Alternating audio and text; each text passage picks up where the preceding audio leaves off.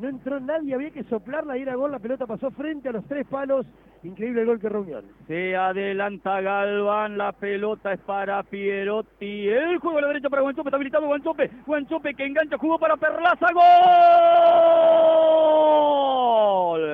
gol,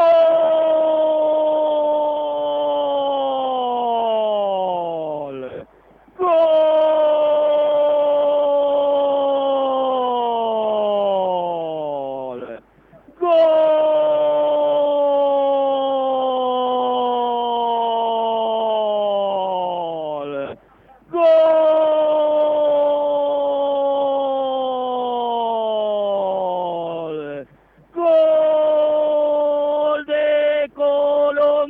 Zabalero.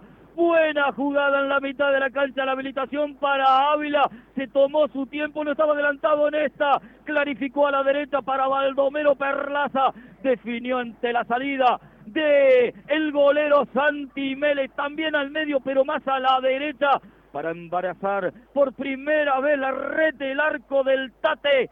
Se abre el cielo rojinegro para contener la cabeza y las manos de un hincha que está soñando. Se habla constantemente, se acercan, se acarician al cielo. Del aire llegan luces que iluminan la tarde. Colón lo empata cuando estaba complicado y aturdido.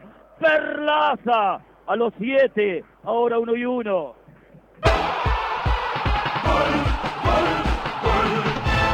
Baldazo de agua helada en el 15 de abril, cuando nada hacía prever el empate de Colón, cuando jugaba mucho, pero mucho mejor Unión en el segundo tiempo, una buena jugada por el medio, la pelota le queda a Guanchope, que tenía para definir él la tranquilidad, la sangre fría de Guanchope Ávila, que lo vio a su compañero, al colombiano Baldomero Perlaza entrando por la derecha y Perlaza que definió de manera notable al medio, como decía el Chango, pero siendo estéril el esfuerzo lejos de Santi Mele, Perlaza y Guanchope, el colombiano para concretar, Guanchope para vestirse no de goleador en esta, sino de asistidor, y Colón, que cuando peor jugaba, empata el clásico 1 a 1 en el 15 de abril.